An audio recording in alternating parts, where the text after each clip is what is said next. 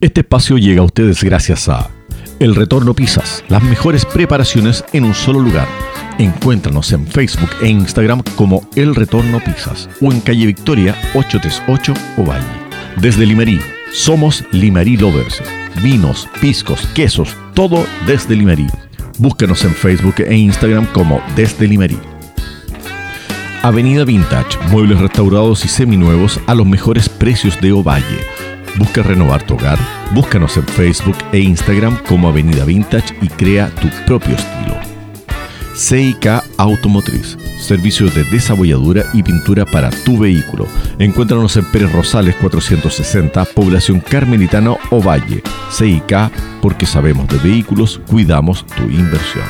Y recuerda, si te gustó nuestro podcast, prefiere los productos y servicios de quienes nos apoyan. Así estarás apoyando a Oratres. Muy, pero muy buenas tardes tengan todos y todas, amigos de Oratres. ¿Cómo están? Día martes 4 de agosto, cuando son las 17 con 39 minutos, totalmente irrelevantes porque ustedes lo van a escuchar después del programa. Pero estamos como siempre con nuestros panelistas estables, con Jorge Soterel. ¿Cómo estás, Jorge? Hola, Mario, qué gusto saludarte. Hola, Ítalo, ¿qué tal? ¿Cómo estás? E Ítalo Leiva también acá presente. Hola, mis queridos y temerosos compañeros locos, ¿cómo estamos? Ah, digo temerosos porque empezó agosto, se les nota. Se les nota. Mira, todavía no ha dado por andar los techos, la verdad de las cosas. no, por, eso me refería, pero no importa más. sí. Oye, mm, algunas, a ver, algunas, algunas cositas interesantes antes, antes de comenzar con nuestro tema que se viene se viene peludo el tema hoy día. Es un tema que se ha arrastrado por demasiados, demasiados siglos. Pero antes de eso, quiero decir a las personas que ya empezó la campaña de Una caja, una casa, alentado por la municipalidad de Ovalle, que somos un total de 30.000 cajas de alimentos aproximadamente, las que destinó el gobierno, más unas que pusieron acá desde la MUNI, más 30.000 vales de gas licuado. ¿ya? Así que muy bien, donítalo por favor su parte. Gracias, caja ah, registradora para mí. Así que ¿Cuántos vales recibirá mi, amigo? ¿Cuántos vales vendrán para ahí? Bueno, tiene que ser mínimo tres porque tengo cilindro de 45. claro, creo que le vas a dejar eso, los bidones de gas ahí, pero apilado. Muchas apilado. Oye, no digáis eso. Apilado, apilado. Sí, cuidado, ah, no, cuidado. Tú aquí tienes un con el Líbano, ¿ah? con, con Beirut, no sé. Exacto. Cuidado con, cuidado con apilar los explosivos. Claro, creo que llegaron para allá los vales. ¿ah? Oye, bueno, Arauco tiene una pena, tiene una gran pena y la sigue arrastrando hasta el día de hoy. Hay hambre en la zona, hay rabia en la zona, hay mucha pobreza, mucha pobreza en esa zona y también hay UDI en esa zona. Porque hay harto UDI en esa. ¿De qué se ríe, señor Leiva? Y hay, sí, mi obsesión por la UDI. Es verdad, pero. Eh, no, yo ya, ya. Canal que pongo está la vina, así que estoy acostumbrado. Oye, sí, usted fue, hasta, usted fue hasta de puteada en realidad, señor Lavín, con gente ahí de, la derecha que lo estaba desconociendo como el candidato. Pero bueno, no nos desviemos. El tema es que, qué es lo que pasa. Se, se, quiere poner en sintonía al ministro del Interior, al nuevo ministro del Interior, Pérez, ¿cierto? Ministro, eh, ¿cómo era lo que escuché? Ah, el ministro de la foto con Paul Schaeffer. ¿ah? Linda la foto que tiene por ahí caminando con Paul Schaeffer, casi de la mano. es que era todo un niño en realidad, pero era muy joven, yo creo que por ahí va la cosa. A lo mejor estaba, claro, a lo mejor lo bañaba, uno no sabe. uno en realidad no sabe qué es lo que sucede ahí, qué es lo que sucede.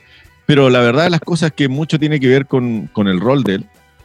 Primero como alcalde, luego como parlamentario de la zona y ahora como ministro de Interior, que dicen que todo esto en realidad avivó el conflicto mapuche. No sé qué, qué opinan ustedes, porque realmente está la tendalá. Y la guinda de la torta, porque esta es la guinda de la torta, no sé si ustedes la leyeron en la prensa de hoy, las famosas tacitas Molotov. ¿Las vieron? Vieja. Viejo, las tazas, tazas de, té, ¿ah? con el calcetín colgando y con el combustible dentro. O sea, la persona que, no sé, hizo, hizo la foto, no voy a hablar de montaje, oh, no voy a hablar de montaje, uh, de nuevo. La persona que hizo la foto no sabe que las molotov van en una botella y no en una taza. Oye, pero hay fotos de, de botellas de plástico, pues es absurdo hacer una molotov botella de plástico. pues. No fue así como a mí me enseñaron. pues. Oh. No, mira, la verdad es que cuando yo vi el, el tutorial tampoco salían botellas plásticas. Claro. No, pero a ver, fuera, fuera del deseo, el, tema, el tema está muy grave. Hoy día se mostraron, las imágenes son fuertes. Claramente hay, hay un montaje, no sé de qué se trata, no, no alcancé a ver la noticia completa, pero hay un recrudecimiento de la violencia en el sur de nuestro país y coincide justamente con la visita del ministro del Interior. Habrá que tener una bolita de cristal para ver un poquito más allá. No sé qué opinan ustedes, queridos panelistas. Jorge, tú primero, ¿qué opinas? Mira, esto de los mapuches, el conflicto mapuche, es una cuestión que es como es cíclica, pues, es como, la- es como el virus de la influenza, llega durante el tiempo, después se va, vuelve, se va. No sé, yo creo que faltaba que saliera a colación nuevamente una crisis en la Araucanía, pero esto lleva mucho rato ya, esta cuestión nunca se le, ha, se le han puesto el cascabel al gato con este, con este conflicto que hay en, en esa zona. Yo desde que soy niño, desde, que, desde la época que iba al campo mi abuelo en Purén, que queda muy cerca de Taiguén y toda esa zona ahí sureña, siempre hubo problemas con los mapuches, siempre han estado ahí descontentos de su realidad, descontentos de su situación, descontentos de ser marginados y olvidados y apartados de la sociedad, de los wincas que tienen a cargo el país. ¿cachai? Entonces, en realidad, esto es una cuestión cíclica. Va y viene, a veces más espectacular que otra. Los- no sé si ustedes se recuerdan, los, los- la familia Luxinger Mackay, que los quemaron la casa, bueno, son Con ellos parientes míos, entonces, eh, claro, eh, es una cuestión Se nos quedó pegado Jorge, parece. Está reflexionando, no sabemos. No creo, pero qué grave eso lo de, la- lo de los Luxinger, Luxinger Mackay. Alcancé a escuchar que eran medios parientes de él. Bueno, de hecho, el machi Celestino Córdoba está, está en la cárcel por eso. Y debiera, debiera estar ahí. No creo que sea bueno que fuera a cumplir la condena en otro lado, porque eso es un hecho grave y es un delito grave. El trasfondo siempre es un poquito, siempre es un poco, ¿cómo se puede decir? Con mucha niebla no se puede ver muy bien. No sé qué pensáis tú, Ítalo.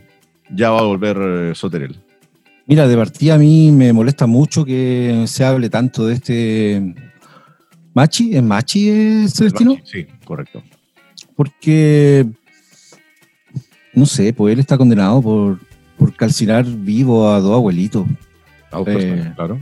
Yo, la verdad, me da lo mismo si él es machi, sacerdote católico, bu- Buda taoísta, eh, sacerdote taoísta, me da, me da lo mismo, no, no sé, que, que, que, que, se, que esté en huelga de hambre porque quiere hacer su rebueno, quiere hacer un guillatuno, no sé, es como si quisiera ir darle permiso a un curita que tiene que ir a hacer una extrema unción, a un curita pedófilo que está preso y darle permiso para dar, ir, a dar una extrema unción a un enfermo. O sea, es, para mí están en el mismo parámetro.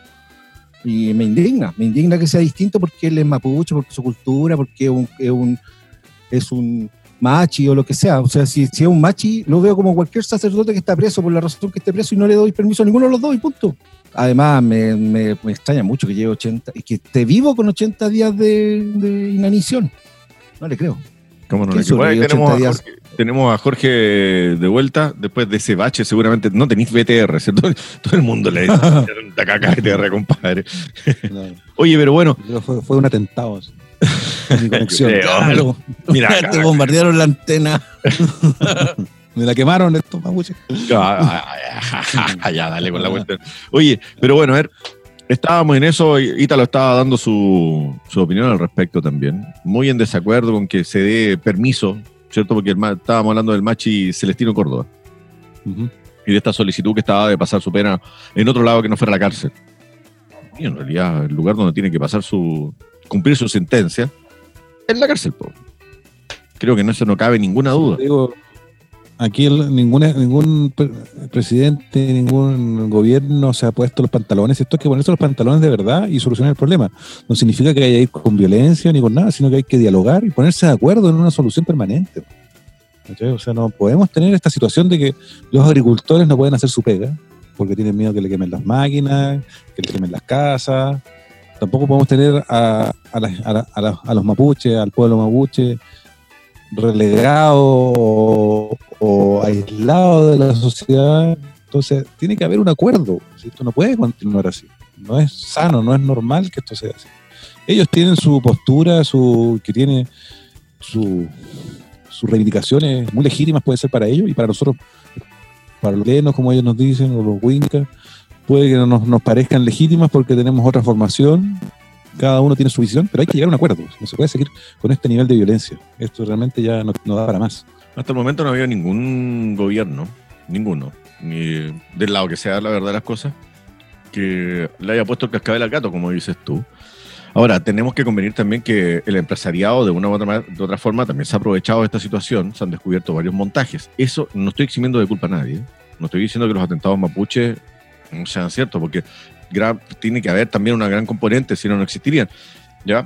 Pero también hay empresariado y también hay gente que le pone color a la cuestión y que hacen montaje. Tenemos todo el caso con, los- con los carabineros para el sur y, y los famosos WhatsApp.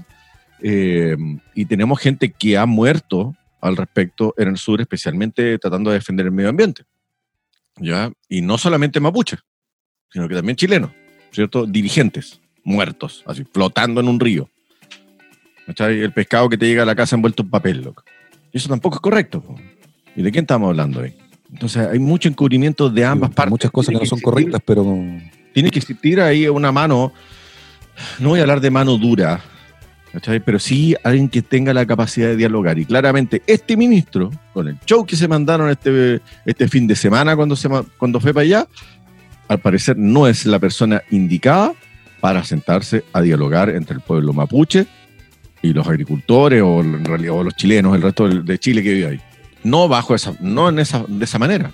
No parece que, Que no es era, interlocutor válido. era- Pero era- sí, Mario, yo creo que aquí no es un tema del personaje, si es el ministro Pérez, si era Buenchumilla en su tiempo, si era Chadwick o también, no sé, si no es un tema quién es el ministro del Interior, si ese no es el problema aquí. El problema es que los mapuches quieren algo que para nosotros, o para, por decir nosotros, para el resto que no somos mapuches, no nos parece. Que ellos quieren de vuelta sus tierras, Juan, quieren su soberanía. Que pueden tener razón, ellos estaban acá antes que llegaran los españoles, ellos estaban aquí, fueron usurpados, fueron diezmados, pero lamentablemente estamos en el siglo XXI, ha pasado mucho tiempo y lo que le pasó a ellos, a los mapuches, le ha pasado a muchos pueblos producto de las conquistas, pero no, pueden achacarnos a nosotros, a nuestra generación, el problema que se generó hace 400 años atrás. Entonces hay que llegar a un punto intermedio de equilibrio, de conversación, cada una de las partes tiene que ceder. El problema es que los mapuches son tan reporfiados, compadre, que no les, no, ellos no, no, no quieren ceder nada. Ese es el problema que ellos tienen que no, no les gusta ceder. Ellos creen que el lado de ellos es el que vale y que nuestra generación o nosotros no tenemos nada que andar negociando prácticamente, ¿cachai? O se hace como ellos dicen o no se hace nada. Entonces ese es el drama. Quítalo. yo creo que, que el ministro del Interior que tenemos eh, fue una jugada de Piñera para subir sus números nomás. O sea, de hecho, solo nombrarlo ya subió 14 puntos. Que era lo que él buscaba, la gente de su sector, que lo volviera a apoyar y que volviera a creer en él y en su idea de ultraderecha, qué sé yo. Fue una jugada política nomás. Y yo creo que sí, el que el ministro haya visitado la zona eh, movió las aguas. Lo que pasa es que la zona está tomada por los dos extremos, por la extrema izquierda y por la extrema derecha. Y a veces están tan al extremo que se llegan a juntar en la vuelta, pero siguen siendo polarizadas. O sea, yo cuando veo marchas mapuche y veo que levantan banderas comunistas, entiendo todo. Porque si es una ideología que está fracasada en el mundo entero y que, tomaron banderas de minorías sexuales, cosa que ellos repudiaban antiguamente, o que toman banderas de, de, de pequeñas etnias que han sido relegadas en todo el mundo, especialmente aquí en Latinoamérica, se entiende. Yo lo entiendo. Es como la- la- los últimos manotazos de ahogados que están dando los comunistas. Pero también hay que entender que está la UDI detrás del- de, lo- de los grandes ter- no sé, terratenientes, no sé cómo se llaman. Los que es- ¿Cómo? Latifundista. Latifundistas. Latifundista. El, el hecho de que el Estado chileno, cuando se quiso hacer la pacificación, entre comillas, de la Araucanía y se quiso mm, llegar a un acuerdo, las mismas tierras y el mismo terreno fue entregado a dos dueños. Y ese es el gran problema. No se hizo como, en Estados Unidos, que formaron los iroqueses, que son un estado en donde, oye, viejo, ni siquiera el FBI puede entrar. O si va a entrar para investigar, entran sin armas. ellos tienen su propia policía, tienen sus propios representantes en la Cámara de- de- del Congreso, tienen un cuento. Canadá también lo tiene solucionado. Ni hablar de Nueva Zelanda, o sea, en Nueva Zelanda se sienten todos que son maoría, aunque sean rubiecitos de ojos azules, danzan el jaca. Eh, en, cambio nosotros, no sé, algunos eh, no entendemos que somos todos criollos y que yo tengo sangre mapuche, según mi abuela, tengo un, ascendente que era machi. Y claro, de repente por lo obtuso que soy pues, y, ter- y terco, como dice Jorge, me siento que ya se me salió el indio, se me paró la pluma, como dice, dice- mi papá. El, el asunto es que estos señores, no, no voy a hablar de todos porque no los conozco a todos, pero sí tengo amigos y conozco a varios mapuches y son en extremo racistas, muy racistas.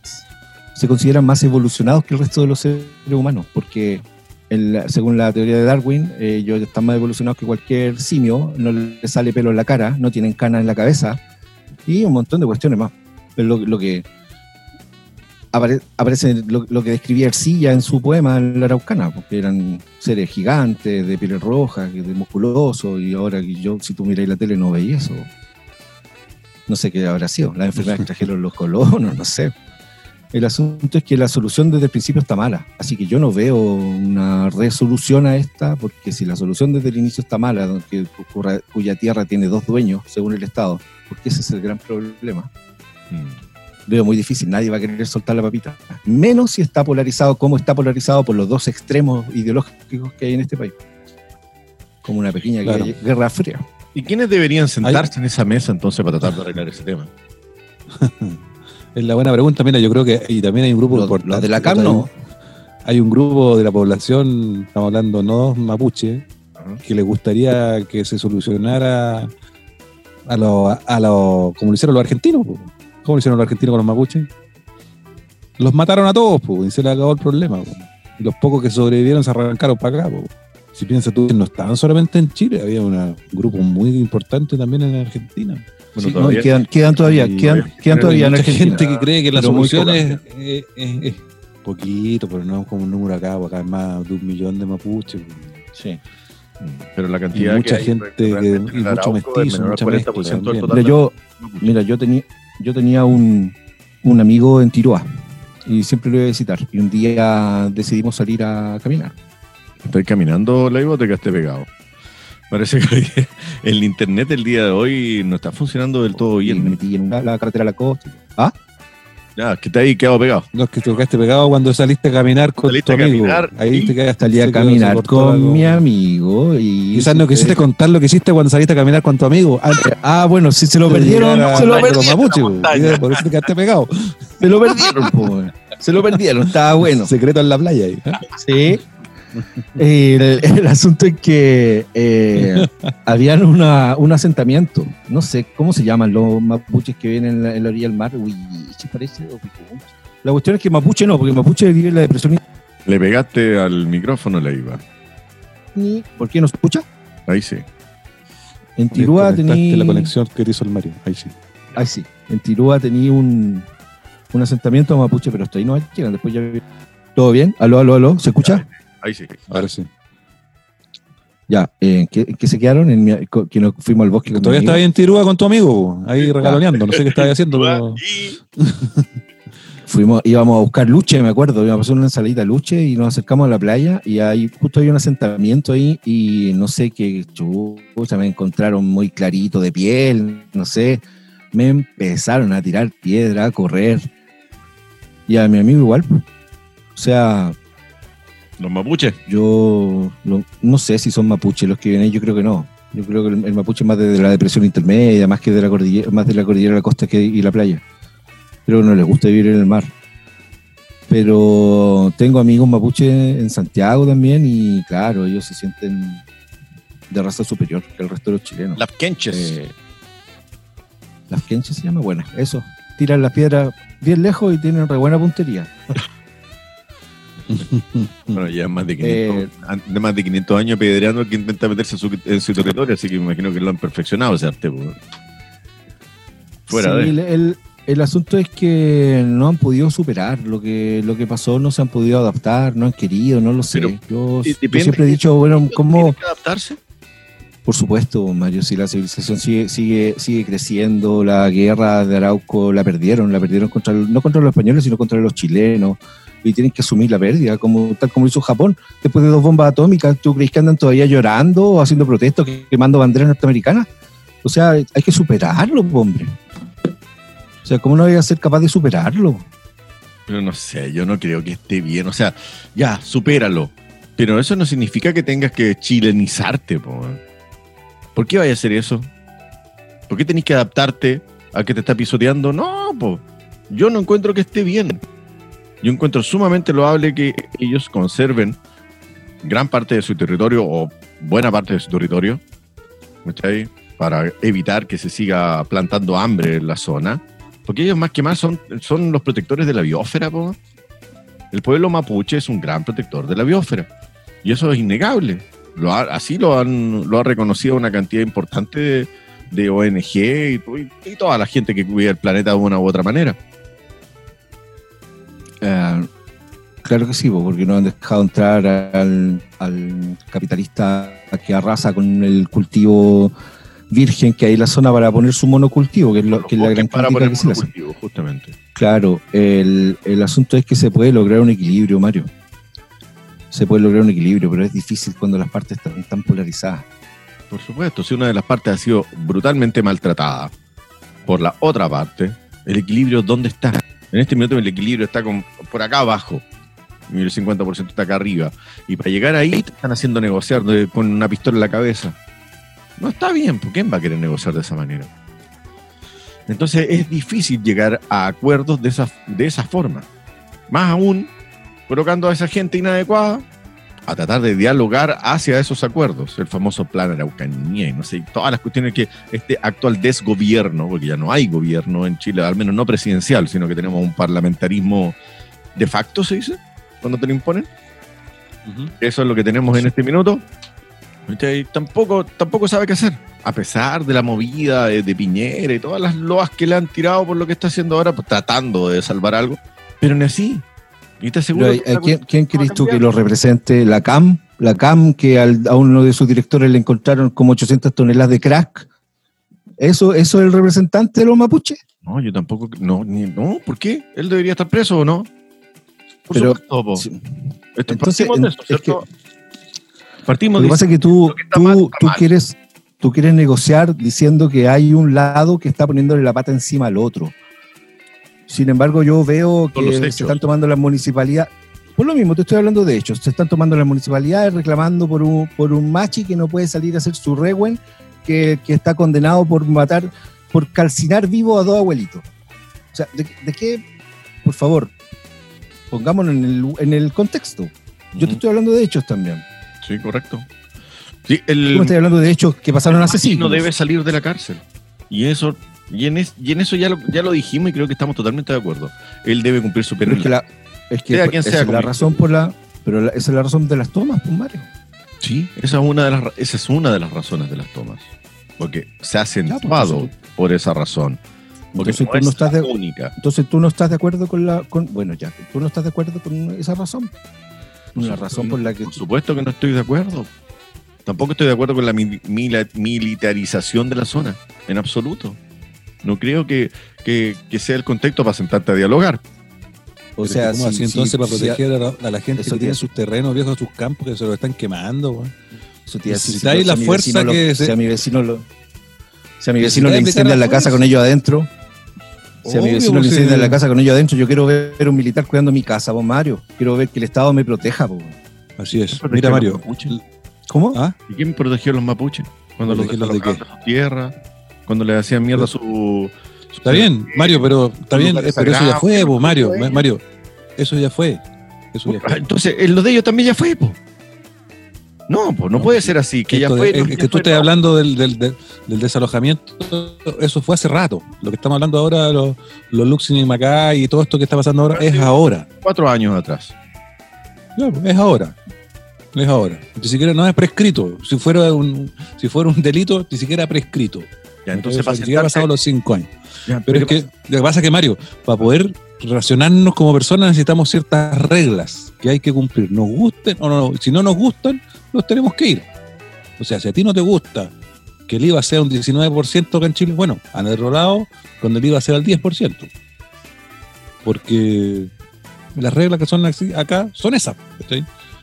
Por eso hay gente que busca otros horizontes, se va a otros lugares porque no le parece que las reglas que hay acá son las, la- las adecuadas para su forma de ser o de pensar. Lamentablemente, a los mapuches los desplazaron, los mataron, les tomaron sus tierras, los conquistaron, pero eso ya fue. Y eso no creo que en este momento sea una justificación válida para arrasar con, con propiedades de otras personas. ¿cachai? O sea, lamentablemente yo creo que no. Ahora, si tú encontrás que sí, cada uno tiene su postura, ¿cachai? pero si nos ponemos muy, nos vamos muy a los polos, obviamente nunca nos vamos a entender, porque si, lamentablemente hay que poner, hay que dar, dar su brazo a torcer de ambos lados. Hay que, no, hay que Yo creo que los mapuches no pueden esperar que se les entregue una autonomía territorial. Yo creo que eso no, no, no creo que puedan pretender a eso. Yo creo que el Estado chileno y el pueblo chileno, la mayoría, no está dispuesto a tener otro Estado dentro de un Estado. No sería sano. No sería justo. Hay otros países que se lo han hecho y no han tenido ningún problema. Y se ha, ha solucionado gran parte del conflicto. ¿Por qué no reconocerlo de esa manera? No sé No si hay un Estado independiente dentro de otro Estado. Pero no, No, Estado no. No, pero darle, reco- da- darles reconocimiento. Yo tampoco, la verdad es que no conozco, no conozco fielmente la experiencia internacional al respecto en el 100%. ¿ya? En, de manera general, sí, pero en el 100% así, en, en el detalle, no. Pero si lo ha solucionado y ha logrado pacificar de gran manera, o al menos atender las demandas del pueblo indígena. Que eso es lo que se quiere, ¿Y cuál es- la demanda del pueblo ¿Cuáles serían, tú crees, pero tú cuáles crees, o cuáles sientes tú, o cuáles son las demandas del pueblo indígena o del pueblo mapuche? Ellos, bueno, ¿Cuáles lo primero que se lucha evidentemente por la reivindicación de ellos como pueblo, ¿cierto? Que es el, Ya, que se les reconozca, ¿cierto? Como una nación. ¿ya? Independiente, también concuerdo contigo que no debiera ser independiente porque estamos todos viviendo dentro de una sola zona. Pero ellos sí Eso tienen su normativa aparte. Sí tienen su norma aparte, su cultura aparte, su forma distinta de verlo y deberíamos reconocerlos como tal, como tal, como cuidadores de la tierra.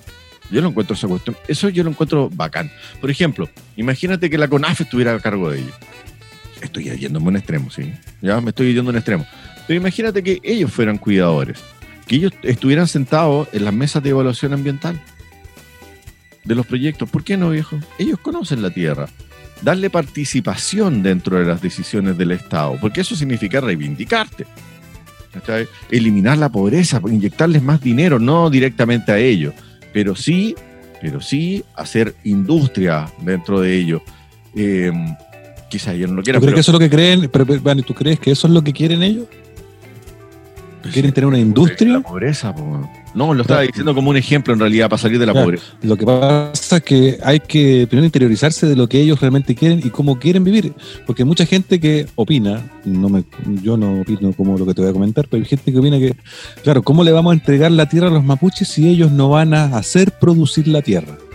Ellos no van a hacer plantaciones forestales, no van a hacer agricultura de, de alta producción, ni nada. Perfecto, yo digo, oye, si- no tienen por qué hacerlo. No No. tienen por qué hacerlo. Ellos pueden vivir a su manera. Correcto. O sea, ellos si tienen su forma de vivir al justo, o con lo justo, o al día, porque convengamos que no es una cultura que se haya caracterizado por hacer grandes monumentos, grandes construcciones. Es una cultura más bien simple en ese sentido. No significa que sea malo. Estoy diciendo que es más simple en el sentido, no como los incas, que ellos tenían un desarrollo cultural muchísimo más avanzado en cuanto al urbanismo, la construcción y todo el asunto. Los mayas, todas estas culturas antiguas. Los mapuches, una ruquita de pajita ahí, pero tenían la gran ventaja que gracias a eso simple pudieron sobrevivir también. Pues todas estas otras culturas tan avanzadas se perdieron. Ya O sea, los mayas, los incas que, que- los, los mayas y los incas que hay ahora, que siguen habiendo en México, hay mucha gente de origen maya, ellos no viven en las pirámides, no viven como vivían sus antepasados, ellos se tuvieron que fundir con la cultura occidental que los conquistó en el fondo. Los mapuches ellos han podido todavía estar un poquito al margen en, ese, en ese sentido, ¿cachai? Pero como te digo, eh, ellos no sé si realmente quieran tener ese tipo de actividad, actividad económica productiva de, alto, de altos volúmenes. Y Yo creo que ellos quieren es su, es su independencia, más que todo, su autonomía, que no los molesten, que lo dejen hacer lo que quieran. ¿cachai? Y quieren la tierra, si ellos quieren tener su tierra, sus metros cuadrados, sus hectáreas, y ellos de- disponer de esas tierras. El problema es que esas tierras tienen propietarios, estos propietarios Sí, están pero dispuestos a ahí es que el tema es de dónde viene el propietario y cómo, la, cómo las adjudicó ese propietario es el gran problema de todo. Como se la adjudicaron en todas las partes de este planeta, pues Mario, en todas las partes, fue igual. Sí, a punta de Con rifle y sangre las nomás. po. Armas, con las armas, exacto, con las conquistas, pues, viejo. Sí, la historia de la humanidad, como hemos visto, se, se ha escrito con peleas, con luchas, con muerte, con destrucción. Ya, bueno, pero por ahí habría que empezar.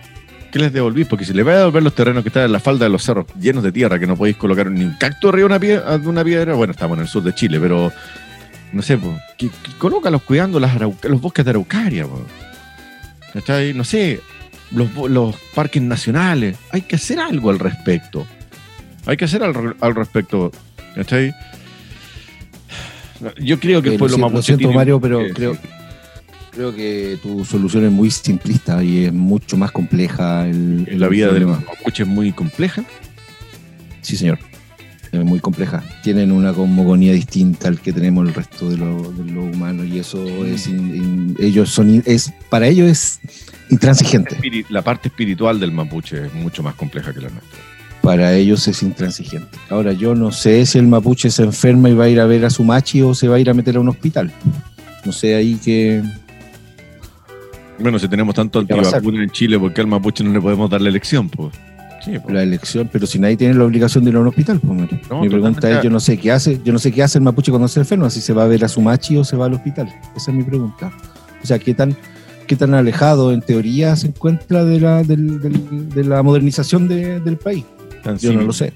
¿Tan domesticado? No, no, no lo estoy. de Yo no, usado- no, ponga, no pongas palabras en mí. No, estaba Eh, solamente tratando de, de entender lo que me estabais diciendo. Lo que te estoy diciendo es que la, la cosmogonía mapuche es intransigente con respecto a cualquier otro.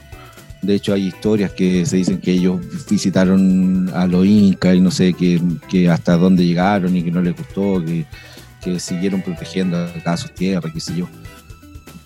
Me parece loable, pero, pero, eh, no es tan simple como tú lo quieres dar a entender, Mario, porque de hecho ni siquiera sabemos cuáles son sus sus ¿Sus demandas posturas. reales? Lo que sí, lo que sí, lo que sí me queda claro, como dice Jorge, que lo que ellos quieren es autonomía y eso no lo van a conseguir. Yo creo que máximo van a lograr que sea reconocido como nación. La, la- a las ocho, a las ocho etnias que son precolombinas, que es lo que piden, incluso acá, acá tenemos los diaguitas, lo que ellos quieren es ser reconocidos como nación, una plurinación, pero un solo Bueno. estado. Ya vamos a ver si con eso es suficiente o no.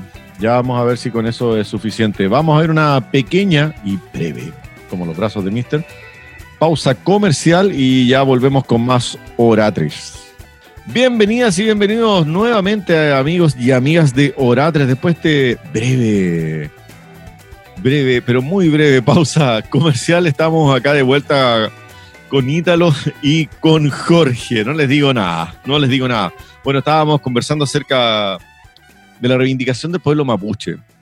A todo esto. Bueno, lamentablemente, lamentable lo que está ocurriendo en este minuto. Hay tirones para ambos lados, pero la solución al parecer es una sola, sentarse a conversar.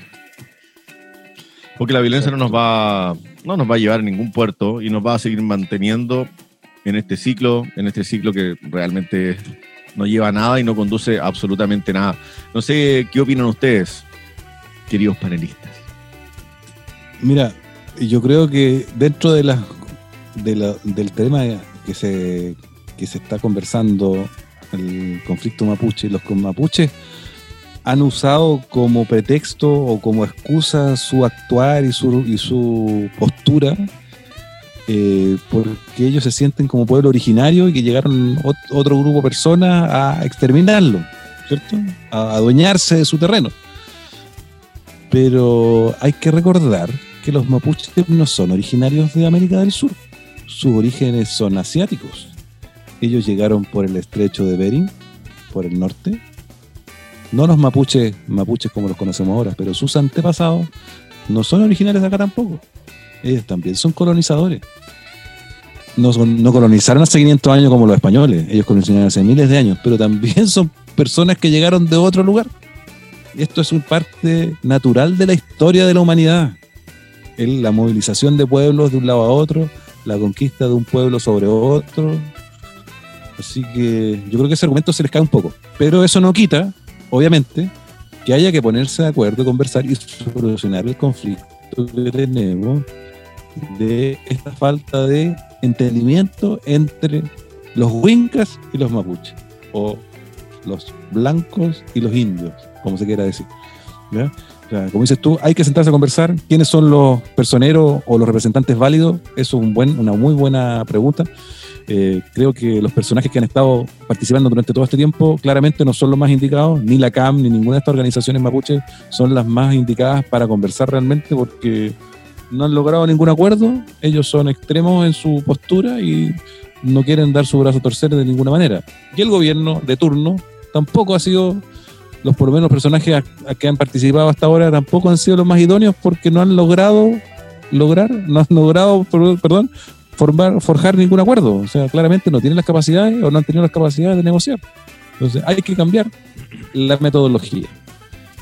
No sé si se- sería bueno un ente gubernamental con participación bilateral escuche, y, y el gobierno del Estado de Chile que se converse, se pongan a- se- sea para conversación o una mesa de diálogo o como si, o un concilio como se quiera llamar quizás buscar una solución por ahí no sé Porque en esa mesa claramente también van a estar, bueno, aparte de la sociedad civil, van a estar los empresarios, ¿cierto? Los grandes empresarios de, de la zona que tienen agarrado el, el negocio forestal, ¿cierto? Que les regaló su papi por allá por los años 80. Y tampoco van a querer soltarlo. Hay que hacer así como una especie de, de la mesa de la mesa COVID, ajá, de la mesa social COVID, una cosa, una cosa así por el estilo. Pero no se me viene el ¿Tú, nombre a la cabeza. tú te estás refiriendo a, la- al- a lo- a los terrenos que consiguieron en la dictadura, Mario? Yo me estoy refiriendo al negocio más que los terrenos. Mm. El Es que si a tuviese- si si tuviera el subsidio, el subsidio en el, el negocio forestal llega casi al 75%. Es una cosa tremenda, obscena. no no llega al 75 llega al 100% porque los precios que se presentan para hacer las plantaciones están inflados de hecho les sobraba plata compadre en la realidad ellos presentaban un proyecto por mil Mm. pero realmente, realmente costaba 500. El, pa- el- el Estado le pasaba sete- 750 y quedaban con 250 para el bolsillo, para comprar más tierra. Así era el negocio, si no era de otra forma. ¿Por qué crees tú que estos grupos tienen tantas hectáreas? Ahora, y ahora si tiempo? fuese, si fuese esto, eso tan malo, Mario, como tú lo presentas, como que la plata la recibe uno solo, el resto vive en la absoluta pobreza. ¿Cómo se explica que la gran mayoría del, del pueblo mapuche vota por la derecha? ¿No será que son muy pocos enigma, Porque en realidad no van, no, porque el pueblo mapuche, no- yo no estoy seguro que vaya a votar. Ahí hay un gran tema.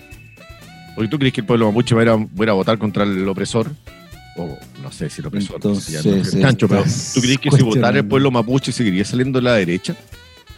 O quizás es una pasada de cuenta, pues. Pero yo no creo que el pueblo mapuche Mario- vaya a votar en primer lugar.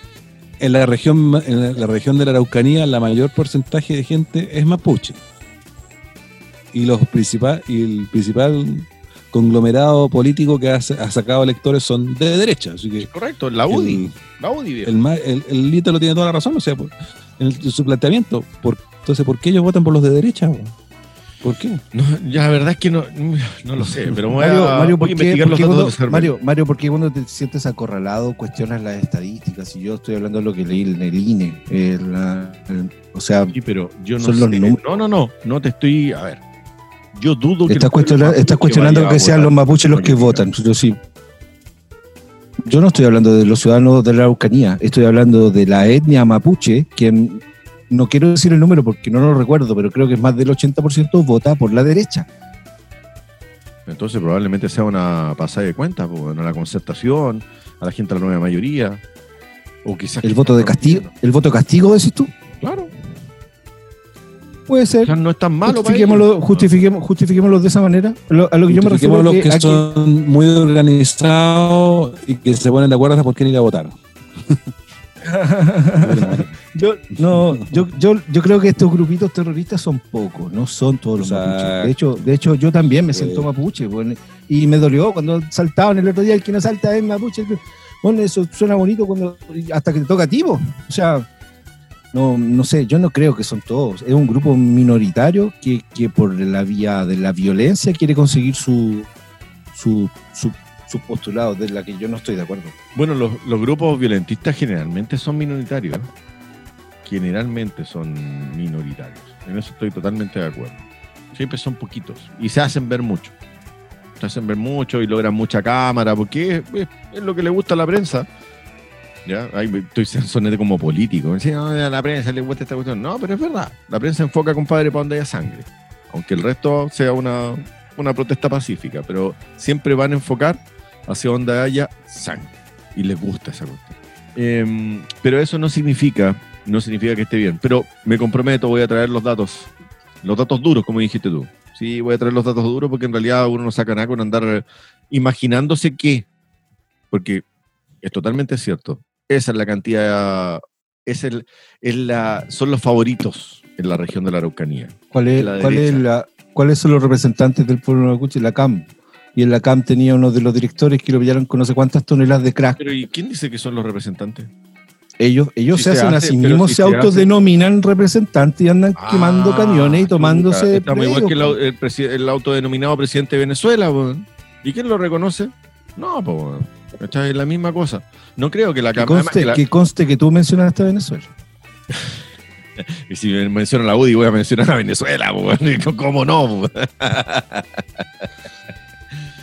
ya, señores, suficiente la Araucanía por el día de hoy. No sé qué opinan ustedes. ¿Alguna reflexión final, amigos míos? Yo creo que tu solución es muy simplista, Mario. Hay mucho más, hay mucha cucharas que sacar, hay harto paño que cortar, hay harto tema. y el- ellos, eh, hay algunos que quieren la autonomía, otros que no quieren la autonomía, sino que quieren ser una nación reconocida. De, esa, de eso, de lo que yo sí estoy de acuerdo, que haya una nación mapuche como muchas otras etnias que existían antes de que llegaran los españoles. Acá tenemos los a los diaguitas y que sí una nación, pero dentro de un solo estado. Y hay algunos que no, porque son más intransigentes, que quieren un estado mapuche autónomo y dividir el país en dos, porque así quedaría. Yo no sé qué piensan ustedes, yo no estoy de acuerdo con eso. A mí no Sí, me molesta en realidad, pero no dividir el estado Estado. no, independiente. Yo creo que si quiere un estado independiente puede ser en la isla Mocha, en la isla Santa María, ahí los podemos dejar a todos estos estados independientes. Pero como dices tú, o sea, no podemos tener un estado que divide el país en dos partes. pues, Ya sacó el rifle, ya sacó el rifle, compañero. y- sacó el lanzallamas también hoy día, parece. güey. No, no La podemos. máquina de moler carne todavía no la. No. la tengo- la guardada. Esa la tiene Esa guardado para el próximo tema. no la claro, es la máquina de moler carne para los políticos. Sí. Sí, es- bueno, sí, está bien, porque se la, se, la, se la han ganado. A lo largo de los años se la han ganado, sin lugar a dudas. Señores, cambio de tema. exacto. Dejemos descansar un poco la cosmovisión de los mapuches y vamos con el siguiente tema. Como conversábamos recién, el siguiente tema tiene mucho que ver con este amigo indeseado que se nos ha ido quedando y quedando y quedando, que ha provocado las famosas cuarentenas, los desconfinamientos, confinamientos, la caída brutal en el empleo, como les comentaba también, cercano, cercano al 40% entre sumas y restas, ¿cierto? Que se publicó hace poco. Bueno, no se publicó con un 40%, pero si tú sumas toda la gente que está sin trabajo en este minuto, sea del lado que sea y sea por las razones que sean, nos acercamos a esa cifra. O sea, 40%. 40%. No vemos en realidad todavía una reactivación, pero espérate que llegue el 10%, porque cuando llegue el 10%, ¡ay, papá! Yo me voy a comprar hasta calzoncillos nuevos. Va a ser un despilfarro tremendo esta cosa hoy. Oye, tengo entendido que la, la tasa de incidencia es la, es la que ven para poder sacar una comuna de, cua- de cuarentena, ¿cierto? Claro, la cantidad de enfermos por el número de habitantes. pues. La cantidad de enfermos la por- incidencia, Claro, pero, cuando ese número es bajo, pero eso es contra, es contra la cantidad de, de exámenes que hacen. Por supuesto, tienes que tener una referencia real para calcular esta tasa. No puedes hacerlo al ojo. Entonces tengo una teoría, porque no es casualidad que en abril eh, haya, hayan 10.000 10.000 test y ahora que, se- que la gente está sacando su 10%, que se acerca la fiesta patria, estamos haciendo más de 20.000. No lo veo yo casualidad. O si ustedes no sé. Como 20.000 test se están haciendo en este minuto se Más- ha doblado la cantidad de 20.000, test. Más de 20.000. se ha doblado la 24.000 cantidad. test, que es como lo que es, es como lo ideal, ¿ah? ese es como el número, o sea, no es lo ideal, lo ideal es ojalá testearlo a todos al mismo tiempo, pero Sí, es como un número razonable sobre 20.000. Bajo Entonces- 20.000 era poco, entonces, poco claro. representativo. Pero lo que Eh, estaba baja, conversando- baja, baja la, así baja la tasa de incidencia, yo le aseguro, ahora escuché por ahí, leí en Twitter, más el miércoles, jueves, van a, van a salir otras comunas de cuarentena. Hay que gastarse la platita, porque pasa hay que que- reactivar la economía. Para prestarle, poco para prestarle un poquito de ropa al ministerio durante los meses de abril y mayo. eh, ropa que no me agrada prestarla, pero en el sentido que, el- recuerda tú que en un inicio solamente se testeaban los casos que realmente eran sospechosos, o sea, gente que se sentía mal, con sintomatología y todo el asunto. Ahora están testeando al que se te para al frente pues, y están saliendo a buscar a testear a la gente aleator- aleatoriamente para tener una muestra más real de lo que está pasando, Totalmente, sí. Bueno, lo conversábamos Entonces, la semana pasada. Los números ¿se no son, no son muy comparables lo que pasaba en abril con lo que pasa ahora, en realidad. En Eh, absoluto. pero tenemos que comentar lo que dijo la OMS hace, parece que fue ayer o anteayer, que esta enfermedad llegó para quedarse. O sea, de pandemia, decir, el, ti- el titular, el titular. distribuye en una amplia, se distribuye en una amplia zona geográfica de muchos países al mismo tiempo, qué sé yo, va a ser a ser una enfermedad endémica o endemia, como le- lo llamaron, en el fondo que va a ser un microorganismo que va a estar presente en el ambiente, en el medio ambiente, como lo es la malaria en ciertos lugares, como lo es el dengue en otros lugares. Eh, entonces tú cuando vas a ir a esos países que tienen estas enfermedades endémicas te tienes que vacunar. Bueno, aquí va a haber que vacunarse para poder protegerse en algo del coronavirus, del SARS-CoV-2, que es el, el- el virus que produce esta enfermedad. Sí, pero, sí, pero ya, después de tu defensa, Mañalich, quiero que me expliques. ¿Cómo, Mira, si es un virus que está... ya, ya, calma, calma, calma. calma. Te caes, ¿Cómo? pesado. ¿Cómo si está, es un virus que está en todos los países del mundo, vas a lograr que deje de estar en todos los países del mundo? Porque para dejar de ser pandemia, tiene que estar erradicado solo en algunos sectores. Pero si no va a dejar de. Pero si va a ser No, endemia o porque sea, llegó para quedarse. es que po. son, son conceptos distintos lo que es pandemia de los que es endemia. Es como una evolución. La endemia evolucionó y pasó a ser la pandemia pasó de ser pandemia y ahora es una endemia. En el Las fondo bolas del dragón. tenemos una enfermedad que se propagó por muchos lados y ahora va a ser una enfermedad permanente. O sea, primero apareció, se, expa- expandió o se distribuyó y ahora se quedó. Así va a Al, ser. al no volverse al permanente como un virus sin cura, porque eso es lo que dijo la OMS, que probablemente fuese un virus sin cura como el resfriado, se convierte en un Es en un una virus endemia. ateo. En una endemia, entonces, Jorge, eso es lo- esa es la, la definición, porque yo- entonces yo la tenía mal. La definición es que el que se quede Exacto, para siempre se convierte en. Ok, perfecto. que se queda, que se queda, no lo vamos a poder eliminar. Eh, las infecciones producidas por virus son muy difíciles de controlar, a diferencia de una infección producida por bacterias, que tenemos miles de antibióticos diferentes, si bien algunos ya están perdiendo su efectividad por el abuso, pero ese es otro tema. El tema es que con los antivirales hay muy poca efectividad porque no son tan específicos. Porque los virus son microorganismos muy especiales, están en el límite entre la vida y entre lo animado y lo inanimado. Por tanto, su biología es muy compleja y los antivirales, los medicamentos que se han desarrollado hasta ahora para controlar algunos virus, no son tan efectivos por la dificultad que tienen estos virus de, de su biología propia. ¿Entiendes? Entonces, va a haber que aco- a- a- eh, adoptar nuevas formas de comportamiento, va a haber que adoptar mejores formas de higiene. Aparentemente la mascarilla viene para quedarse un buen rato, un buen rato eh, porque una de las formas de protegerse es ocupando la mascarilla.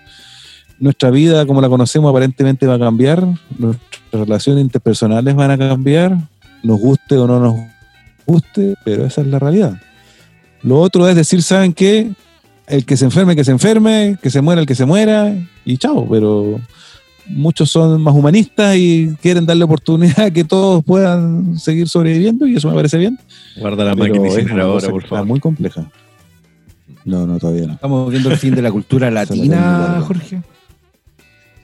La cultura latina Sí, del tocarse, llámalo como del quieras, fin de la abrazarse, cultura del abrazo, del besuqueo, de todo eso sí, puede ser. Puede ser. La cultura de ese tipo puede ser.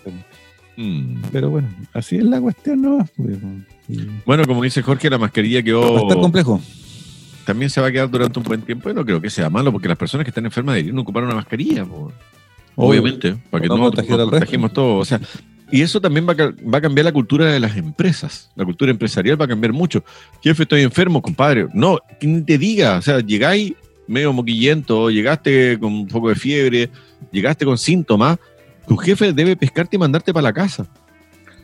Automáticamente. La persona que lidera tu equipo, que lidera la empresa, el dueño de la empresa, quien sea, viejo, usted se me va para la casa ahora, al tiro, hasta que se le pase la cuestión. Yo lo voy a pagar, usted se me queda, pero no me contagia el resto del equipo. Que debería ser lo que siempre ocurre. Pero ¿qué ocurre? ¿Qué es lo que pasa en este minuto? La persona que está enferma, no, no se preocupe, jefe, si yo me siento más o menos bien, si esto se me va a pasar. Ya, bueno, pero estoy Claro. seguro, sí, ah, ya, listo, quédate, total, que esté produciendo el bicho, compadre, lo dejáis ahí, al mono, perdón. ¿Cierto? Lo dejáis, no. Pero piensa tú que la gente también, el irse para la casa significa una licencia. Hay todo un tema administrativo. La licencia no te pagan los primeros 11 días, no se pagan. Por lo tanto, el sueldo es es otro. Entonces, obviamente no te querés quedar en la casa. po. Entonces, tiene que tienes que hacer todo un reordenamiento de la, la política social, la seguridad social, Exacto. Tiene que la cambiar política todo de salubridad y todo. Sea, Es una cuestión eso muy compleja. Estamos recién, estamos recién en un, en un escenario totalmente ajeno y distinto y nuevo para todos. ¿sí? O sea, Oye, ¿qué opinan ustedes? a, a lo- a los tropezones negocio. acomodándonos. ese es el asunto. ¿Qué opinan ustedes de que Rusia haya publicado que ya tiene la vacuna, que se la empieza a poner al pueblo en agosto? En Rusia se lo ha puesto al pueblo hace muchos años, compadre. Eh, no, no, Ah, la hablando de la Unión vacuna. Soviética, Ya, de la Unión Soviética, Mario, estoy hablando de Rusia. perdón, perdón, sí es. Sí, bueno, eso, eso es verdad. Sí. Eh, no sé, Jorge yo creo que es el más adecuado para, para opinar al respecto. Mira, la OMS, vuelvo a la OMS, aunque a algunos no les guste la OMS, a mí tampoco me son santos ni mi devoción para nada, pero es una autoridad. Eh, Sí, es una Está- autoridad. Desde Dicen- Mañalich, espero, espero eso. No, también. pero Mañalich, aunque no les guste, él en su discurso. mira, Mañalich puede tener muchas, de- muchas deficiencias o, o cosas que no nos gustan, como su forma de ser, su actitud, qué sé yo. Pero él tenía la película clara desde el inicio, compadre. Aquí se tienen que enfermar todos si no hay otra forma. La- esta inmunidad de rebaño es lo que tiene que ocurrir. El tema que él estaba defendiendo, que ojalá que toda la gente no se enferme al mismo tiempo. Y si alguien se enferma, que haya un ventilador disponible. Sí, Pero la única forma de controlar esta cuestión es que generemos inmunidad, o con vacuna o inmunidad natural. La vacuna hay que esperar por lo menos un año, un año y medio para tener una vacuna responsable y seria de fabricarse. Una vacuna que se saca en dos, tres meses no tiene, no tiene un sustento, un respaldo científico con los protocolos que se han ocupado para todas las otras vacunas. De hecho, una vacuna en un año y medio igual es una vacuna que se saca relativamente rápido. Porque una cosa es que tú produzcas la vacuna y otra cosa es probarla y qué efectos colaterales tiene esta vacuna. Imagínate los voluntarios, los 3.000 voluntarios chilenos que están haciendo fila afuera del ministerio para inscribirse, eh, para ser voluntarios sin ser remunerados, para que inoculen una vacuna china, compadre. China más encima. Eh, mira, el ministro de Ciencia, el ministro, bueno, el ministro de Salud no puede por la edad, pero el ministro de Ciencia, que es más joven, debería ser primero con el bracito, con la remanga remangada. pues, "Ah, mira, aquí yo estoy de acuerdo con esta vacuna, estoy promocionando que la traigan, aquí está mi brazo para que me inoculen. Pero, puta, hay que. Hay a lo Bernardo Higgins, ¿no? A lo Bernardo Higgins. Ah, no. No sé, yo encuentro un poquito ser irresponsable. Un poquito serio, la- irresponsable pensar que la vacuna rusa va a estar lista y va a ser buena en dos o tres meses, en, en agosto, en octubre, no, en octubre, que están. Hay que tener mucho ojo. Yo no me la pondría ni aunque me pagaran, compadre, porque pueden tener efectos colaterales muy serios que no se van a presentar en un, un mes o dos meses más. Se pueden presentar muchos años después o puede ser incluso de problemas que tú le puedas traspasar a tus futuras generaciones. Por lo tanto, claro, si piensas tú que la- uno de los, de- uno de los grandes argumentos de las antivacunas, porque hay un, un movimiento no solamente a nivel nacional, sino que a nivel mundial, Sí. de gente que no está de acuerdo con las vacunas, no le crea las vacunas, porque muchos de sus componentes para su fabricación son tóxicos. Nos guste o no nos guste decirlo, son tóxicos. Muchas vacunas tenían mercurio y el mercurio es un agente cancerígeno Sí, por supuesto. conocido. Entonces, obviamente, si te presentan una vacuna en dos o tres meses que está recién fabricada y te dicen, ya, colóquese que esta es la solución, oye, pero para, ¿cómo la hiciste tan luego? ¿Cómo fuiste tan.? ¿Qué es lo que hay aquí? que No, tiene que haber un, respaldo. Y la OMS probablemente no es la entidad que va a certificar esta vacuna. Estas vacunas van a tener que ser certificadas por cada uno de los, de los estamentos científicos eh, de cada país para que están, son los responsables de validar un medicamento al ser aplicado a las personas. En Estados Unidos la FDA, acá en Chile el Instituto de Salud Pública, y así cada país tiene su organismo que se preocupa de validar el uso de un medicamento nuevo en la población. Esto no es nada llegar y ponerse la cuestión así porque parece que es la solución. Es algo más serio que eso. La inmunización de, rebaño fue la forma en que, yo no sé si, si con, con eh, conscientemente o de manera natural, eh, la gripe española desapareció hace 100 años. No alcanzaron a aislar el virus siquiera como para crear una vacuna. Ya no existía la pandemia de la gripe española cuando, cuando algunos creían que tenían la vacuna. Desapareció sola. La inmunización fue. Lo que pasa es que hay algunos, claro, algunas, algunos, algunas infecciones o enfermedades como pandemia se autocontrol. Hay un, hay un, hay un nivel que se auto se producen como un, autocontrol de la, de la, enfermedad por el desarrollo de la, de la, inmunidad, por un lado, y por otro, por la mutación que tienen los, los microorganismos. Los microorganismos van mutando y en algunas de esas mutaciones, como dijo mi Mala y de mala forma, se pueden transformar en buenas personas, en el sentido que dejan de ser patógenos, ¿entiendes? O, sea, o, la, o la enfermedad que, producen. yo iba, claro, yo iba, es que, es que el, el, a eso apostaron casi todos los países y, y apostaron firme. O sea, yo leí una declaración de Angela Merkel que dijo que el 75% de los alemanes tenía que contagiarse para, para volver a la normalidad. Pero resulta que a todos estos países que apostaron a eso, se les reventó en la cara. A todos les está, hay una, una, una, está subiendo los números de contagio de manera impresionante en Australia, en Europa, ni hablar de Estados Unidos, ni Brasil, es una locura. Oye, pero espérate, sí, está bien, está bien. Pero cuando tú dices impresionante, si tú escuchas bien los números en Australia, 900 casos. Eso no es un número impresionante. Lo que pasa es que cada autoridad la, la magnitud o la relevancia a los números de casos. Ojalá nadie se enferme, pero cuando te hablan que hay 900 casos o que en Japón hay un brote, 80 casos, bueno, son números tan grandes tampoco, si no, digamos que es una locura. Entonces, ojo con esa información sensacionalista y los números que se agrandan o se aumentan para darle cierta relevancia o cierto, hacer una, noticia más rimbombante de lo que realmente es. Eso es lo único. Sí, sí, lo, que, me impresiona. casos nuevos, no sé si es una cuestión muy trascendente. Lo que a mí me impresiona es, es que estamos hablando de una enfermedad que no tiene ni cura ni vacuna. Entonces crece el temor en la población. Claro, por supuesto. Hay una, hay una, hay una política del terror para que la gente ojalá haga caso que se tiene que cuidar. Sí, es en el fondo, sí. Es que la gente no entiende cuando le dicen, no, si esto no es tan grave, no, si en realidad el porcentaje de, personas que se, se enferma grave es bien bajo, es un 1 o 2% de los casos, porque esos son los números. Claro, cuando es el 1 o 2% de 200 millones, claro, son 4 millones de personas, pero y que todas al mismo tiempo pero si tú te vas al porcentaje, no es un porcentaje tan alto. El tema es que es, que es mucha gente al mismo tiempo. No es una enfermedad que va de a poco, sino que agarra vuelo rapidito porque es muy, es muy contagiosa. Entonces, los casos llegan todos de golpe. Pero no creo que yo es mi opinión, o sea, cada uno tiene su opinión respecto al tema. Yo creo que la inmunización de rebaño es lo que tiene que ocurrir porque creo que el daño producto de las medidas de contingencia van a ser mucho peores que el daño que podría causar la enfermedad de por sí. Si bien no queremos que la gente se muera, pero no podemos pretender que una persona de 90 años que se enferma vaya a vivir. Pues, oye, si te tenéis que morir de algo a, esa edad. Pues, hay, hay gente que pretende o que ve las cosas como que un abuelito se puede morir de cualquier cosa menos de COVID-19. O sea, no, de COVID-19 no, porque estuvo mal aplicada la política. De eso no se puede morir. Pero si no importa que se muera un infarto porque comió como cerdo toda su vida, o que nunca se preocupó de su salud y tiene una diabetes que está totalmente descompensada, claro, pues, para eso no, pero de COVID no se puede morir. De lo otro sí, pero de COVID no. Porque si se muere de COVID es que la autoridad tuvo la culpa, que no tomó las medidas. No, yo creo que esta cuestión es mucho más compleja que eso. Mira, yo creo que también ha habido, ha habido como un, un- un manejo mediático y sensacionalista de todo esto, para mí es gusto personal, personal, esto totalmente personal, demasiado extremo, demasiado extremo. No sé si hay alguna maquinación detrás de, de esto, porque me parece tan descabellado todo cómo se ha actuado frente a la, a la enfermedad. Si bien hay mucha gente que se ha muerto, si tú ves los números a nivel mundial, no son tantas personas. Si no son llegamos a un millón de personas. Mm. Entonces, Bueno, De hecho, ¿ustedes se acuerdan? Mira, ya que dijiste eso, me voy a hacer un parangón acá. ¿Te acuer- ¿Se acuerdan de la guerra de Irak?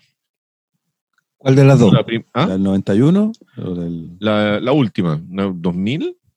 La que se transmitió en vivo.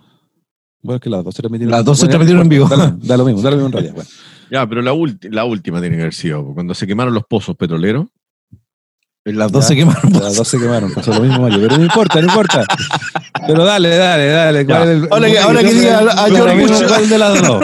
La gente podía pinchar el sitio, ¿cierto? Un sitio CNN, la BBC, qué sé yo, todo eso. Y tú estás viviendo la guerra en vivo y en directo. Ahora pasó lo mismo con esta pandemia. Tú vas viendo en vivo y en directo lo que va pasando. Si querés tener un contador en tu computadora al lado que te va dando un grafiquito donde te va mostrando la gente que muere, la gente que se contagia, qué sé yo, y te, y hace todas las cosas, todas las cosas. Y tenéis Facebook, tenéis Instagram, tenéis Twitter, tenéis lo que queráis, viejo. Hasta el TikTok que se le van a vender a, a Estados Unidos, todo eso lo tenéis ahí disponible para mostrarte las cifras. Entonces, más que una pandemia como enfermedad en sí, la pandemia se produce por cómo tú puedes propagar las noticias en cuanto a la enfermedad. Porque eso sí es notablemente rápido. Si uno se fija en los reportes que te hacen todos los días, al menos en nuestro país, van acompañados de la cifra global, global ¿cierto? Y luego la bajan a la cifra local. ¿Y eso por qué? Para causar sensacionalismo. Y nada más que ese es el fin, pues viejo. Si para qué otra cosa lo van a hacer.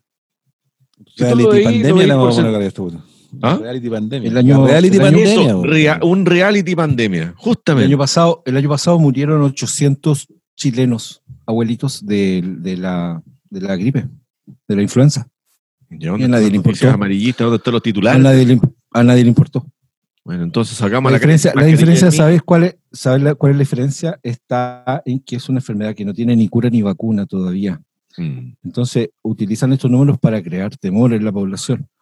Yo Ah, siempre he dicho que esto, esto, esto es de autocuidado, claro. Eh, estoy, a pesar de que eh, tengo familiares fallecidos por esta enfermedad y tengo familiares que en estos momentos están conectados a respirador automático por esta enfermedad, pienso igual que Jorge. El problema es que el confinamiento a personas sanas nos va a llevar a una economía de hambre en cualquier momento. Y, Bueno, de, de y va- y va a estamos. ser- y las- y la solución es peor que la enfermedad. Eso es lo que está terminando y eso es lo que está sucediendo en este preciso minuto. Amigos míos, algunas palabras al cierre. Sí, ¿Algo que quisieran eh, decir con respecto a esto? Con respecto al tema, no el cierre del programa. Bueno, sí, producto de la pandemia y todo esto, que llegamos a sacar el 10% de nuestros ahorros, porque producto de la pandemia llegamos a esto. ¿Ya lo sacaste ya, Jorge? No, no, no, no saco nada. Eh, es impactante el número, ¿ah? o sea, la cifra que hay, que el promedio, ¿tú sabes cuánto es el promedio de, la- de dinero que va a sacar la- la- de los que han- se han inscrito hasta el momento? ¿Cuánto es el promedio de plata que va a sacar? Debe ser un millón de pesos el promedio. Un millón quince mil pesos. Ese es el promedio. O sea, eso te ¿Qué- habla de, fondo, de los montos acumulados. Bueno, igual tenemos el promedio porque hay gente que ha cotizado poco porque lleva pocos años trabajando, claramente. Hay gente que lleva mucho tiempo y obviamente va a sacar más. Pero con un millón, seamos sinceros, no se aguanta mucho rato tampoco. O sea, O sea, una familia que igual es una ayuda que queda corta, Mm. que queda corta.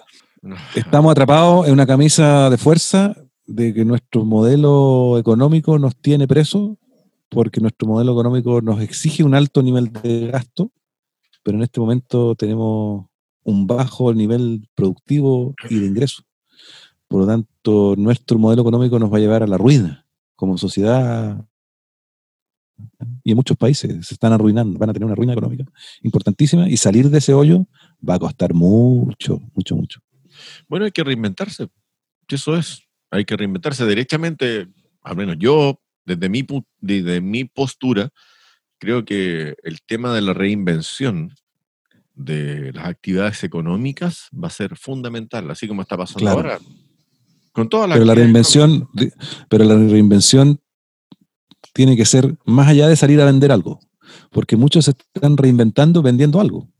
Sí, pero el Y cómo lo vas a vender, cómo vas a llegar al consumidor. independiente de eso, independiente de eso, eh, no todos podemos dedicarnos a vender, porque alguien tiene no. que dedicarse a producir lo que vas a vender. Por supuesto. Entonces, lo que hay que reinventar es el, la matriz económica de nuestro país para poder lograr salir de esto. Hay Porque que dejar de vender la commodity. Co- Porque con la matriz que tenemos, no todos podemos salir con una- a vender una carretilla de cobre. po. ¿Quién nos va a comprar? O sea, tenemos que tener otra forma de producir cosas. No podemos estar todos pensando en vender lo mismo. Mm. Hay que producir, no solo vender. O sea, no todos pueden pensar en vender ropa, no todos pueden pensar en vender eh, alimentos preparados, porque no da para todos. po. Si, si la torta es una sola, mientras más oferentes hayan de, de producto, va a ser menos lo que van a poder vender cada uno. Al final no va a servir de mucho. Entonces, hay que cambiar la matriz económica en, en general. Hay que Bueno, ponerse serio, lo- el, el- el Ministerio de Economía tiene que tomar las riendas, la presidencia tiene que tomar las riendas y delinear un, un- delinear un camino a seguir El un Chile programa 2030, po. de vida, de vida o de como se quiera llamar para nuestra para los próximos 50 años a contar de ahora. Hay que decir, ¿sabes qué? A contar de ahora hay que irse para este lado porque si nos quedamos tal cual como estamos, no vamos a salir de esto en mucho tiempo, porque llegar a- a- hasta donde estamos ahora costó mucho. Muchos años pasaron para llegar al nivel que estábamos. Y se fue todo al demonio. Y con puros commodity y deuda. En, en cinco meses, nos fuimos al demonio en cinco meses. En cinco meses ya estamos arruinados. El oasis, el oasis de América Latina se fue al demonio en cinco meses. En cinco meses. Tal cual. Tal cual. Entonces, hay que pensar que tenemos que cambiar nuestro modelo, modelo, o sea, nuestra matriz, no es que nuestro modelo, nuestra matriz. ¿Qué es lo que vamos a hacer para ser productivos? Bueno, ahí tenemos tema para la próxima, para la próxima junta, amigos míos, Chile del 2030. Ítalo, ¿alguna reflexión final con respecto a este tema? Y quiero, no, con respecto al tema, no quiero mandar un saludo, un saludo al Líbano, estoy seguro que nos escuchan eh, por toda la, la, la Estaban celebrando está hoy día el Año Nuevo, Ya van casi, ya van casi 3.000 muertos, hay un montón de gente desaparecida. Te y- hueveando. O sea, perdón. No, en serio. perdón. 3.000 muertos. Eh, sí, 2.900. No, que la explosión fue colosal. po. No, sí, Eh, estaba viendo las imágenes, lo que enviaste al, al grupillo que tenemos ahí.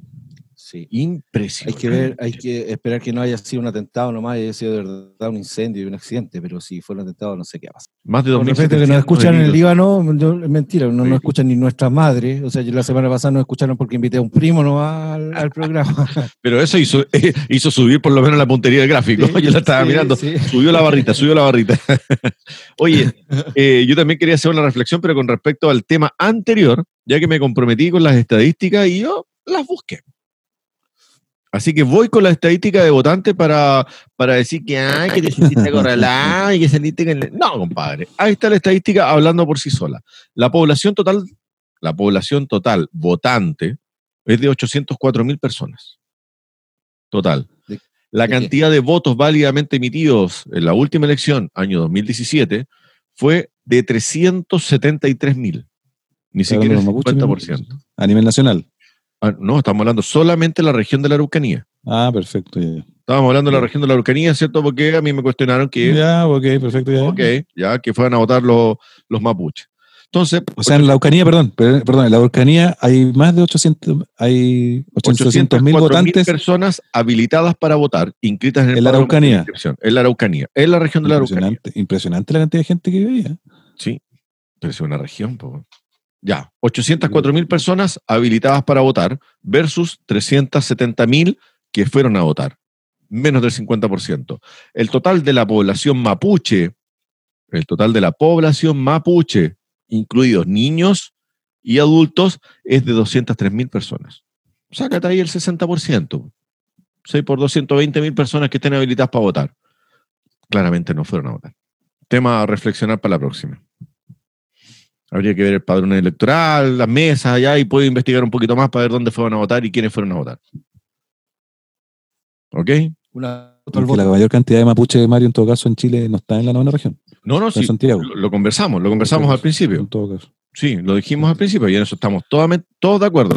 Estábamos conversando por qué la derecha sigue saliendo en la región de la Araucanía. Y hay un dato duro. ¿cierto? 120 mil mapuches, mapuches mayores de edad, más de 400 mil personas que no fueron a votar, ¿cierto? Eh, no sé, te da para pensar. Probablemente sean ellos, probablemente no. ¿Por qué no salió Guillé? ¿Por qué salió Piñera? ¿Ah? ¿Fue el Frente Amplio? ¿No fue el Frente Amplio? No sé, me enteré por la prensa. Ya, llegó la hora. Espérate. Yo no solo. no Leiva, ¿quieres la decir elección de presidente. No, de no hecho, miré los datos de de la elección de diputados. Ok. Hay que, hay que en- entrar a picar. Sí, hay que desglosar un poco ahí, abrir un Mm. poco las carnes. Hasta Pa- ver, la, fo- hasta ver la, fo- la foto de los votos. Oye, sí. Bueno, vamos con. ¿Con qué vamos ahora, señores? Con los recomendados del día de hoy. Nos vamos a ir con los recomendados. Me voy a tirar solo a los leones. Voy a partir eh, yo esta vez. Y quiero recomendar una película que estuve revisitando. La revisité, revisit- revisité el día domingo. Y hoy día también la estuve de nuevo viendo. Y es la película V de Vendetta o V de Venganza, como llegó para acá. Que es una película que para estos tiempos creo que a todos nos, nos vendría a ver bien verla. Tiene unos diálogos, unos parlamentos espectaculares. Es una película educada. Me encanta, me encanta el personaje. Me gustaría identificarme con él.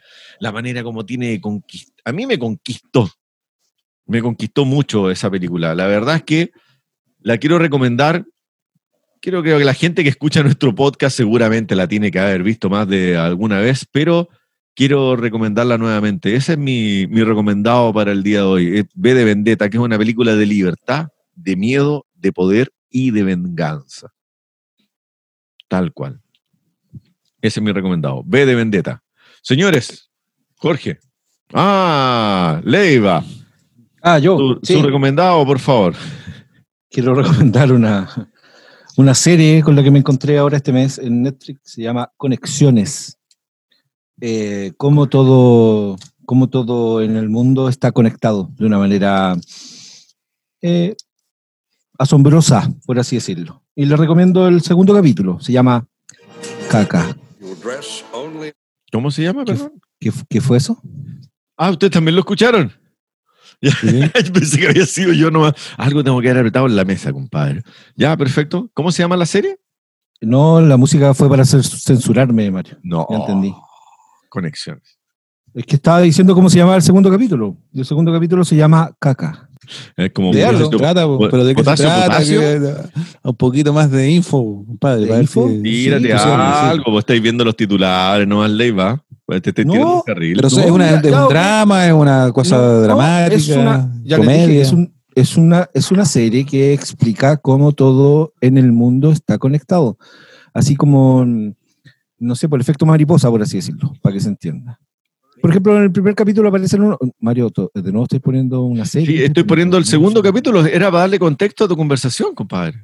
Ah, yo iba a hablar del primero. Ah. me da lo mismo, me da lo mismo hacer un spoiler del primero, si yo creo que vean el segundo. Ok, dale, dale, dale. ¿Ya? Unos, como unos orzales, por ejemplo, pueden predecir durante, por- eh, con meses de anticipación un, un huracán. Unos zorzales pueden predecir con meses un huracán. O como la droga que consumen los. ah, ya estoy hablando del segundo capítulo. Ya esto es un spoiler, pero me da lo mismo. ¿no? La, la- la cocaína que consumen los, los londinenses se va al mar y afecta al pescado que terminan comiéndose. Eh, por eso se llama caca, el segundo capítulo. O Buena. no, sé cómo le dicen los gringos la caca. Pero al final la traducción es caca. Mira, Conexiones se llama. Véanla. Ya. 100% recomendada. No, así un poquito, a lo mejor no. Véanla, véanla, en serio. 100%. Conexiones. 100% recomendada. Conexiones. Perfecto. Será vista. Señor Soterel, que se Ay, rasca su les voy a recomendar, eh, les voy a recomendar un libro que leí hace un tiempo atrás, que realmente cuando lo leí me gustó mucho. El libro muy entretenido, eh, vertiginoso, eh, es de un autor que se llama Dan Simmons. Y al raíz de ese libro leí otro par más de él, que son de un, de un género, bueno, diferente pero este libro se llama Los vampiros de la mente. Es un libro que relata las andanzas o aventuras o la historia. Un grupo de personas que tienen la capacidad de controlar a las personas, a cualquier persona. Y hacen que esta persona a la cual ellos eh, ingresan, por decirlo de una forma, hagan lo que ellos quieran. Por lo tanto, ellos tienen como una cofradía en que se juntan cada cierto tiempo, se sientan en un café, eligen a su víctima y hacen que esta víctima haga lo que ellos desean. ¿ya? Eh, imagínate que ellos como que entran en la cabeza de esta persona, en el cerebro, y a- ven a través de sus ojos, de los ojos de la, de la víctima, todo el entorno donde están, y pueden ordenarle hacer cosas a su, a su, a su antojo. Eh, a veces se juntan y hacen y toman a una persona, otro toma a otra y los hacen pelear. Se agarran a sé yo. es como, es como un tipo avatar, ¿ah? una cosa, un, un tipo avatar. ¿cachai? En el sentido que tú entras como en el cuerpo de otra persona y, es- y controlas ese cuerpo de otra persona. Muy entretenido el libro, eh, porque obviamente se trata de que alguien tiene que detener a este grupo de personas que tienen este poder. Entonces, eh, es un libro muy vertiginoso, tiene mucha acción, es muy entretenido, la historia es súper original, así que si lo pueden encontrar por ahí, Los Ya- vampiros ya de la mente. ya, un libro 845 bien largo, bien largo, bien grueso, pero súper entretenido, así que vale la pena. Dan Simmons, Los vampiros de la mente. Sí, señor. Bajado el libro. Acá está. 845 páginas. Es como para leerlo el fin de semana, Pues sale. y comprensiva, ¿no? 400 palabras por minuto, me imagino, ¿no? Claro, más o menos. por- leyendo por párrafo, en realidad. ¿Quién se va a estar leyendo por, por A dos ojos, un ojo por cada página. pues. Ah, ajá, mínimo, mínimo. Buena, Más profesor melódica, Quiroga. compadre. ya, señores. Oye, un placer como siempre. A pesar de todos los baches. Esto, esta es la gracia de grabar. Qué bache. La bachelet. Hablando de la Araucanía. es un capítulo. ¿ah? ¿Qué hizo la mami con sus niños allá del sur? Siempre ha sido muy cuestionada al respecto. Bueno, pero eso va a ser para otro día. El día jueves nos volvemos a encontrar, queridos amigos, hermanos de esta de este Oratres. ¿Sí? Ahí vamos a ver con qué, con qué salimos el día, el día jueves. Oye, ¿sabéis qué me pidieron? Sí. ¿Sabéis qué me pidieron? Nos dijeron por ahí a un par de auditores que vamos al debe con el análisis del cambio de gabinete. Ya no fue, pero que quedamos al debe con el cambio de gabinete. Que cambio, que esa cuestión más fome que hablar de eso. No hay otro tema más entretenido que hablar de esa tropa Gile. Cambio Bueno. cero trascendencia, así que no. No. Sí. O sea, yo Oye, mira, le digo a los auditores, a esos auditores que, le- que quieren hablar, que quieren que hablemos de los cambios de gabinete, fome el tema. sacó la hoguera y quemó el tema. El hombre sacó, sacó el lanzallamas La- para el la- tema de la- gabinete. Sí, ya bueno, ok. Ya, para el día jueves tendremos algo más entretenido de lo cual conversar. Se vienen muchas cosas, tres misiones a Marte, ya conversamos de, de eso. Pero Sí. Siguen rumbo. Y a, eso- a esos, a esos auditores que, que- querían que habláramos del cambio de gabinete, yo les quiero decir que yo era el único que quería hablar del cambio de gabinete y ahora quería hablar de las repercusiones de la cuenta pública y este par de locos no me dejaron. Para que lo sepan ¿qué- nomás. qué cuenta pública? más. ¿Qué Si no hubo ninguna cuenta pública, se bypaseó al público, Piñera. ¿A dónde? Eso, no- de, de eso hay que hablar, de eso a hablar, nadie le rindió cuentas el tema. aquel. Como diría, tema. Con el- sí. tema. Ya, bueno, vamos a hablar algo así. La, la noticia, la noticia no es si un, un perro muerde a un abuelito, la noticia es si el abuelito muerde al perro, Mario. Ahí está el tema. ese es. el perro murió de rabia, no murió el abuelo. Amigos míos, un abrazo. Nos volvemos a encontrar el día jueves. Y esto ha sido un capítulo más de. Si es que pasamos, hoy todavía estamos en agosto, a cuidarse los tatitas, a abrigarse. Saludos. Sí, saludines, saludines. Chao, amigos de Oratres. Nos encontramos. Chao, chao. Chao. Un abrazo, chao, chao. chao, que estén bien, cuídense.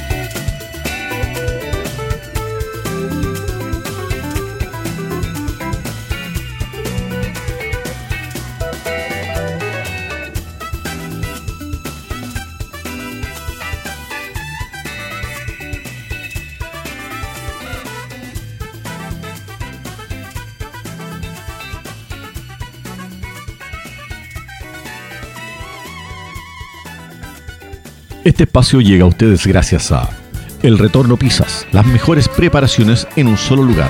Encuéntranos en Facebook e Instagram como El Retorno Pizzas o en calle Victoria 838 Ovalle.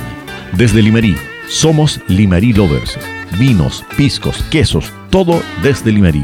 Búscanos en Facebook e Instagram como Desde Limerí. Avenida Vintage, muebles restaurados y seminuevos a los mejores precios de Ovalle. Busca renovar tu hogar, búscanos en Facebook e Instagram como Avenida Vintage y crea tu propio estilo. CIK Automotriz, servicios de desabolladura y pintura para tu vehículo. Encuéntranos en Pérez Rosales 460, población carmelitana Ovalle. CIK, porque sabemos de vehículos, cuidamos tu inversión. Y recuerda, si te gustó nuestro podcast, prefiere los productos y servicios de quienes nos apoyan. Así estarás apoyando a Oratres.